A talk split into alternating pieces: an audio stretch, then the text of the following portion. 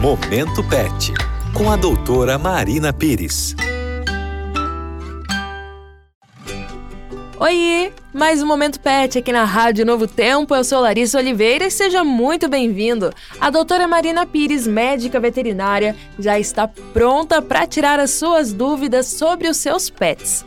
Por acaso você é daquelas pessoas que gostam muito de viajar, mas se preocupa com seu pet em casa e sozinho? Doutora, você tem alguma dica ou algum conselho para esses tutores que saem para viajar, mas têm pet em casa? Oi, Lari! Oi a todos os ouvintes do Momento Pet. É muito bom estar com vocês aqui mais esse programa. Vamos lá? Primeiro passo extremamente importante é deixar o seu pet sob a supervisão de uma pessoa que seja primeiramente da sua confiança e que consiga promover um conforto emocional para o seu pet.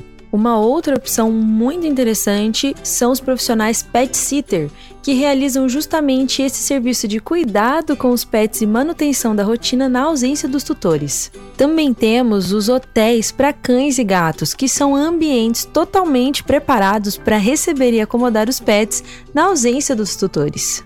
Segundo passo muito importante é deixar sempre disponível e em fácil acesso os objetos que são do pet, como por exemplo a caminha ou os paninhos no qual ele dorme, porque ele possui o cheiro dele, a identidade dele, assim como os potinhos de água e alimentação e também os brinquedos. E doutora, mais uma pergunta: por acaso os nossos pets têm noção do tempo?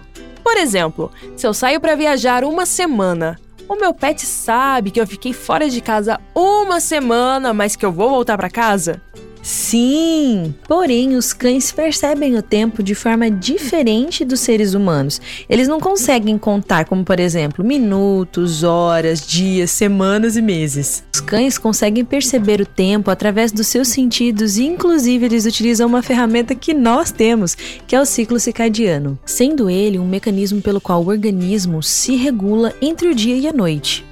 Através dos seus sentidos, instintos e até mesmo o ciclo circadiano, os cães constroem o seu conhecimento de mundo. Alguns fatores podem influenciar na percepção de tempo dos cães, como por exemplo, fatores externos, como a luz do dia, ruídos e odores, e fatores internos, como as necessidades físicas do cão de se alimentar ou até mesmo a necessidade de fazer um passeio. Ou seja, os cães conseguem sim perceber o tempo e fatores como instinto, ciclo circadiano e a rotina interferem diretamente na percepção do tempo. Para mais dicas e assuntos intrigantes como este, você me encontra lá no Facebook e no Instagram através do arroba em casa 1.